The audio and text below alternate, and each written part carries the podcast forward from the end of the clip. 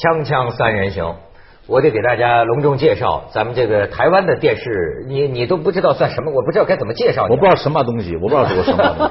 王伟忠啊，伟忠哥，哎，是反正是呃做做综艺节目的都知道，那是台湾综艺节目教父级的没有没有不敢人马啊。但是呢，你一开口呢，又像是北京电视台的人，是是是是因为他这个北京口音还保留着很纯正。其实啊，他们有人做过这个语言学的研究啊。哦今天就是你们所说的这种北京话，然后满嘴跑舌的这种儿儿儿儿儿化音呢，还不是你们当年你们的父辈离开北京的时候。不是不是不是你是比较接近老哎，老北京老北京老北京话讲话没那么快，是悠着说的，胡同里的风悠着说的，不是说别的。没看人主持节目像你这么到位的。这是老北京话，儿哎而且陈宝玉说哎没错儿，而且你知道吗？就是这个这个谢先生可能不了解，就现在的这个北京话呀，其实人家有些老北京人说起来啊，说就糙了。对，糙了，这个很多脏话、脏字儿都非常糙。说是当年的这个老北京人呐，那个他这个语言的这个智慧啊，讲究这个聊天啊，骂人不带脏字儿，那太好了。拐拐着弯儿。我举个例子，我那个八八年，嗯，然后呢，后来八八年到九四年，我姥姥过世之前，我常在北京转悠，就是到那个朝阳门那边买古董。老先生，老先生好有意思，我就转悠转悠旁边，那老先生就看看我，来来来，小伙子买什么呢？哎，我就后来买了一个，我说我就是想买隔壁买一个什么东西。我跟你说，隔壁那个不能相信啊，不能相信。我是看你呀、这小伙子挺好，找你来聊天儿隔壁那人 也不是个坏人家，但东西都不是真的。然后有人一经过，哎，您好，您好。这隔壁那人经过，哎，你好，你好。你看看，不能相信。你知道我第一次啊，我第一次去台湾啊，我这个看电视啊，真是我就觉得把我有点看懵了，因为那次正好看到一个什么新闻呢？就是出来了一个老播音员，嗯女的，台湾当年的那种国民党电台的一个老播音员，也是北京人。然后呢，这老播音员出来呢，电视记者采访他，采访他，问他对现在电视的这个什么主持嗯怎么看。我一听，我感觉是我们中央人民广播电台一个退休老播音员来了，他说的话都一样，说哎呀，现在这年轻人呐，发音都不准确啊。我们那个时候是怎么吐字，我们这个国语应该怎么说？哎呦，我就看着真是不知道今夕何夕啊。以前以前在台湾的中国广播公司，这个播音员也是要字正腔圆的，嗯也是跟这儿一样，就是那什么。后来就改了，后来只要你说话有人听得懂就好了，听得懂就好了，门槛特别太低了。呃就就就没有，它就是自然音。自然音有自然音的美丽嘛，就是自然音，每个人讲话哪有那么字正腔圆，咬舌头，嗯。啊字正腔圆讲完之后一一口血都咬到自己舌头，其实就是自然音，每个人讲话，因为声音讲话都是一个人的态度，那大家都接受，我觉得也蛮好，就是哎。这样子，对，所以不没什么标准不标准的事儿，而且真正讲到现在，这个自然音都成了蔓延大陆的港台腔。这 这到反倒今天大陆的很多主持人有意的学这种呃腔调。我觉得都不需要学，都不需要，每个人就是讲话有自己的味道味道，那很好，南腔北调嘛，南腔北调。多有多有意思，你就是生在这么个南腔北调的地对方。对对对对，眷村，对对对，我就觉得这个眷村呐、其实某种程度上讲啊，它是一个不幸，对吧？当然是是不幸，尤其是我昨昨天看了这个宝岛一村宝岛一村，我就更加感觉到，就最后你看是这个角色的这个父亲给给儿子写的这么一封信，嗯你知道，我甚至都想起近些年中国共产党的领导提倡一句话，但这句话呢，语言来讲啊也很通俗，嗯说别折腾。别折腾别折腾。但我觉得这句话听起来让我觉得有历史感。台湾的也有一句话叫“当家的不闹事儿”，我就觉得，你说这么多年啊，就是近百年来，就说这个中华民族的这个人呐、真叫一个折腾。你像我像是我听是谁说过，说这个胡适晚年呐、就是这个到了台湾嘛，他特别爱写一个对联儿写个对联儿呢，就是写这个杜甫的两句诗，叫做这个世乱遭飘荡啊，生还几人随。嗯，这个感受我没有，但是我能够体会得到，他们这种你们说就是这一辈子，什么抗日战争啊，国共战争，这个几百万人，所以说我就说那天看了这个戏，我就觉得两岸的这个人民呐、老百姓啊，甚至是全世界的老百姓啊，都是一样的人。不是我们这个民族特别内斗内行，外斗外行。就是内斗特别厉害外斗啊，每个人都都都都嗯嗯颠儿了，都蔫儿了，啊，就这样子。但是你说现在呢，像你也在台湾做那个全民最大党啊，对哎，现在这个台湾呢搞民主啊，好像给我们又看到另外一种风光，就有点，甚至我觉得包括台湾人自己都觉得都会有这种感觉，就说是中国人能不能搞这个啊？怎么就弄出来是这么一种乱象？我我不知道你们这做政治讽刺的人怎么看这问题？呃，我觉得我们其实，在做不管是我们做电视节目，或者是在做舞台剧，不管是伟忠哥的《宝岛一村》，或者我做的《疯狂电视台》，其实都有一个相同的东西，就是我们以老百姓的角度去看事情。包括像眷村，我们并不是讲什么哪一个将军的故事怎么样，其实这是一般老百姓为什么能够打动人心。我觉得这个这这一点蛮重要。我们不是高高在上的，我们是跟观众一样的，我们一样在感受一般人的生活，在从生活当中有些体验、有些感受，然后把它呈现出来。那至于乱不乱象，我觉得是一个多元的多元的文化、多元的社会当中允许多元的可能性。嗯所以在台湾，其实我们也在学习，学习说没有说什么是绝对的对或是错，就是自由尊重。自由是要自律了。这个台湾到了所谓的民主第三波，呃，其实很多民主国家都会经过这一阶段，只是希望这个阶段能够快一点，说就是说呃两边啊不要变，就是你像蓝绿啊等等等变得变得分裂，没有一个整个社会的共识。就变这样，这样会有一个问题，所以大家基本上还在过这个过程，只希望这个过程不要那么不要那么长，拖那么长，或原地踏步，嗯。这会让很多东西不进步嘛。那么你们说台湾的这个媒体啊，嗯。他对这个台湾的这个政治或者说社会形态，到底起的作用是偏良性的还是偏恶性的？我觉得，我觉得每一个呃，美国的国家也是一样，就是每一个电视台它都有一点点自己的政治倾向啊，比如亲共和党或者民主党，但是台湾特别强烈。台湾台湾那个媒体都变成说 好政治你看这一台全部是讲蓝的好好话，看这一台全部讲绿的好话，讲的同一件事情，所以这个是很混淆的。那但不过现在年轻人不太看不太看政论节目了，没错我觉得这是个好事。当一个社会大家对政治没有那么热衷的时候，这个社会就开始文明了，开始有趣了。大家都不认为政府是非常重大的事，就只有伟大的人民，没有伟大的呃呃政府的时候，这社会就很健康了。所以，这年轻人都不太看政治节目。可是，在台湾这老一辈儿的，就是你找你的台，我找我的台，哦，然后有些人看的焦虑，也，就是像比如五十二台到五十六台要经过蓝绿绿蓝啊，那很多人就就不跳哦，就直接从五十二台嘣跳到五十六台 TBS。没错没错，哎呦，这个我们早年的时候还有那种呃同一个节目当中可能安排四个蓝的一个绿的，还叫有冲突。嗯嗯嗯现在没有了，现在完全没有了，现在唯一有的全部都蓝，对现在唯一有的就是。我们全民最大党会模仿的蓝绿平平衡，其他的台电台听说在在台上，那立法委员什么在台上打的一塌糊涂，下台就握手喝咖啡啊。每天见面的嘛，每天见面。同事然后政党政治本来就是一种妥协政治，就是等一下我们要要投票了，所以要要要就就私底下一定要妥协，否则上台就就干了。那他媒体一来就干，他们就还在这个阶段里面。所以我知道为什么你们这个政治讽刺剧啊，这个电视节目能做好，因为他这个政坛本身就是一个大秀啊，对对 他演的比谁都好，老百姓看哎久了 就懂了，就懂了，哎没错。对锵锵三人行，广告之后见。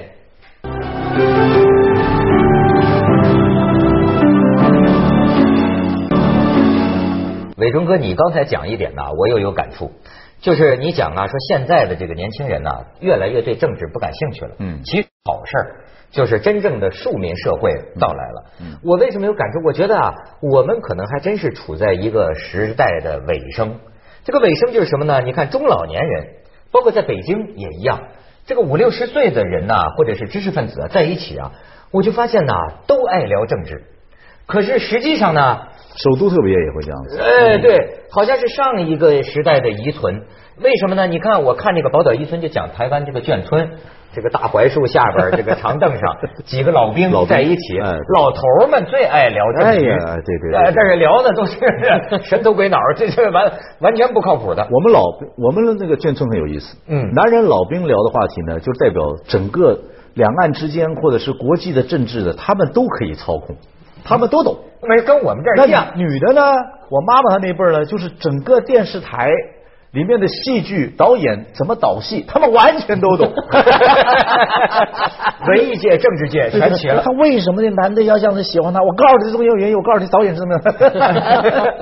这个很有意思，就像你像那些老头们聊政局啊，哎呦，我就觉得这个恍若隔世。嗯，你可能就是说聊了五十年，几个老兵还在争论戴笠到底是不是死了，对对对，是吧？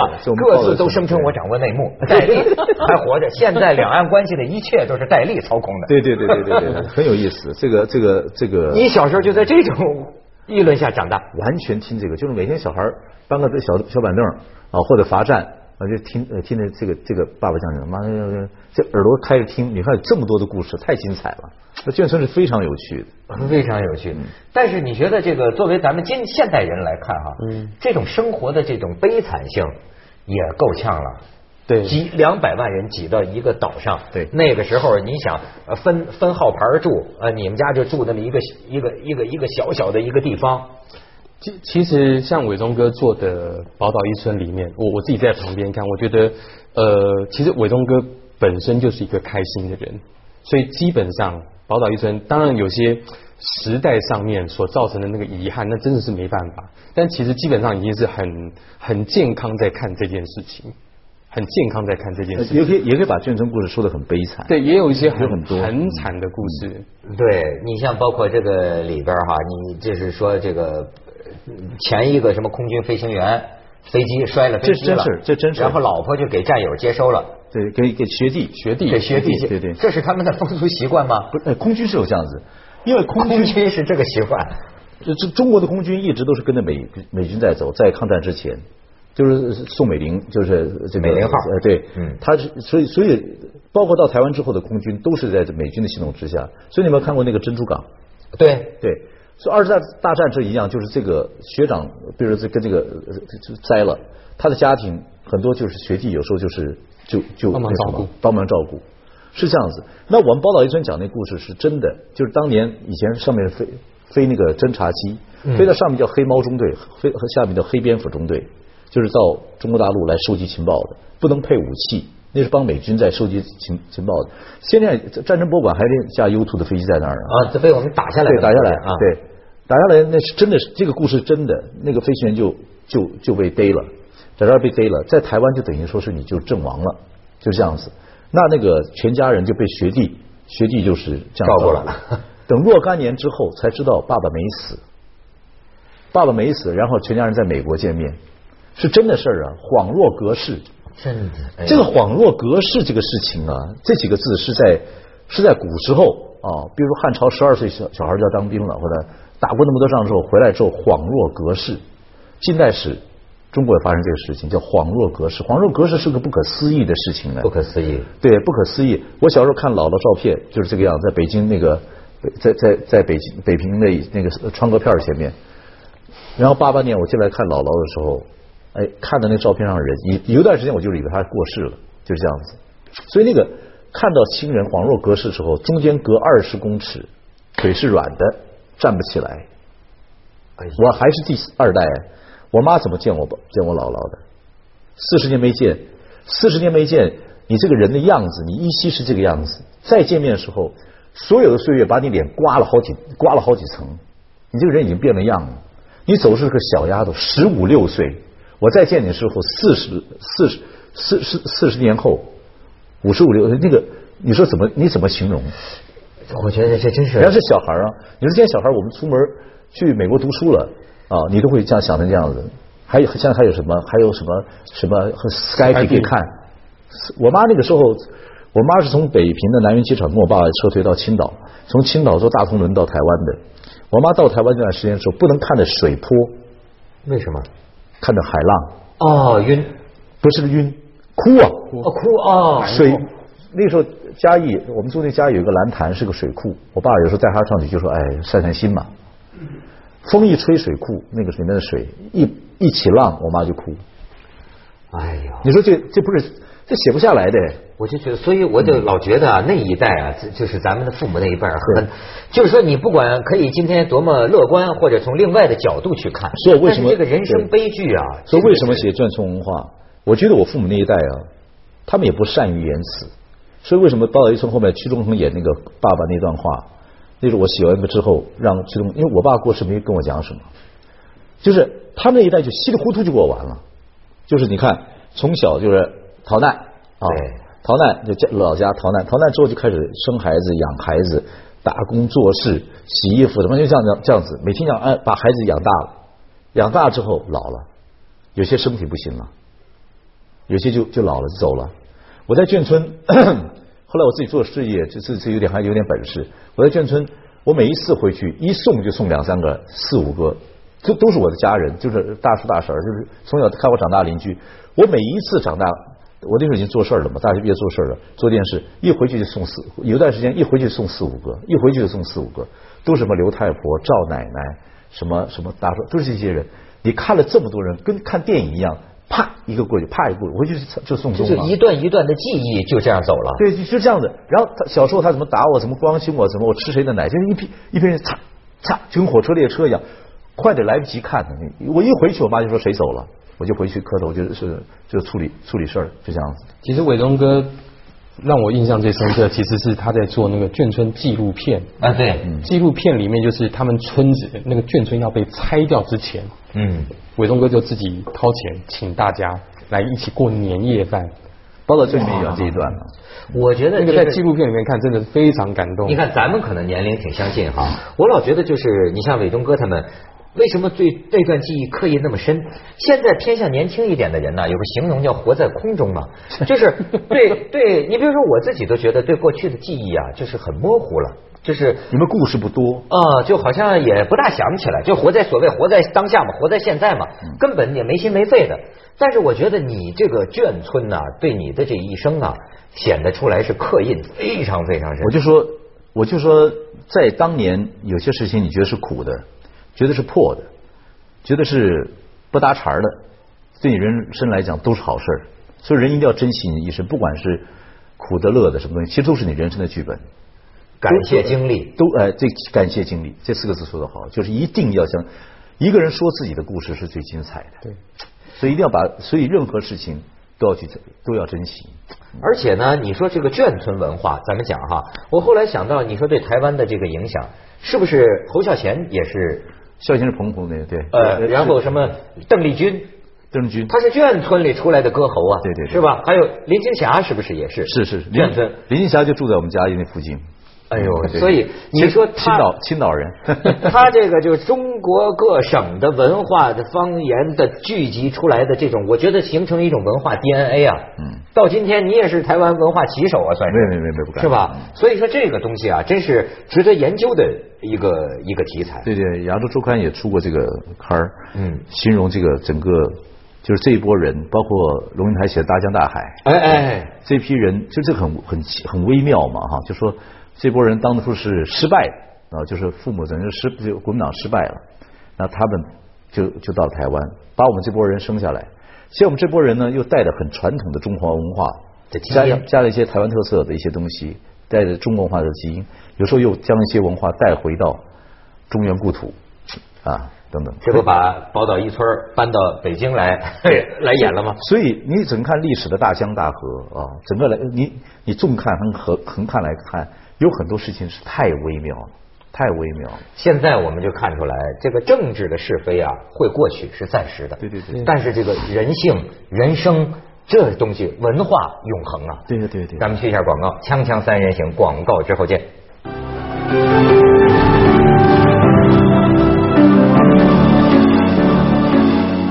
这刚才伟忠哥还讲，下一步还准备做缘分，这更有的做了。我是认为有很多缘分是我们不能够不不知道的，所以一定会有一些我们第三代、第四代小孩在，比如在美国读书，他们的早几辈儿搞不好在同一个战场上，国共内战里面碰过。呃有啊，我身边的朋友就有啊，就是在美国纽约跟一个台湾人聊半天，才发现彼此的爸爸是当年战场上的敌对呃敌对呃对对对手，啊 就是我，我就最近不是那个四世同堂中国国家话剧院不知道台湾演出嘛？我就跟院长聊天，我说我们应该做一出戏，有部分是大陆演员，一部分是台湾演员，就演这个缘分，演演演演这样子一个过程。我妈常讲，北京人常讲一句话，北平人啊常讲一句话，就说我们都是一条船上的，很多都是。其实认识朋友认识半天，发觉哎，我们本来就是在一条船上的，嗯就是一波船来的。所以这个缘分这个戏，如果两边同时共持创一部戏，讲这个，如果比如在淮海战役啊，我们叫徐蚌会战，两个人对打，结果后来发现后代结婚，那是恩恩怨怨、仇仇明明，根本就是很奇怪的一件事。我觉得这个啊，他有一个机会试验出人性当中的很多东西。对对对对你比如说，像这个咱们在戏里也看到，这个老兵，这这这个多年之后他就回乡了，回乡了，你说又见到当年的老婆，这个时候从台湾已经有了一个 二奶了，不是不是第二个老婆了，对吧？她是哎你姐姐，不是啊？不是，他应该说是你姐姐。叫姐姐，这哎，你就比如说多年之后再见面呢，因为我还想啊，人也是经历养成的。其实呢，最开始的拥抱和痛哭流涕之后呢，接下来聊聊，有时候又会不会发现两个人已经不是一路人了？你讲的非常非常深入。这个人生是很微妙，人生有时候我觉得有时候天地不仁，以万物为刍狗啊。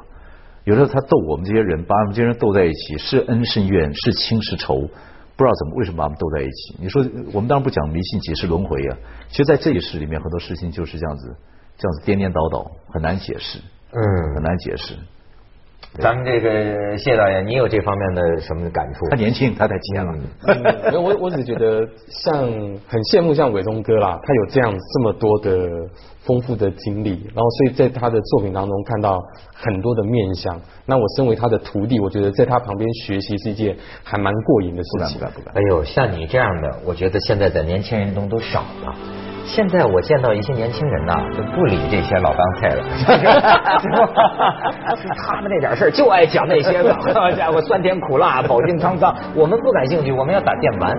所以我觉得现在这个这个也是一代一代的这么变啊。不过年轻东西我们也，就是我说有两面嘛，有一个对年轻东西你是要开放心，你要听他们。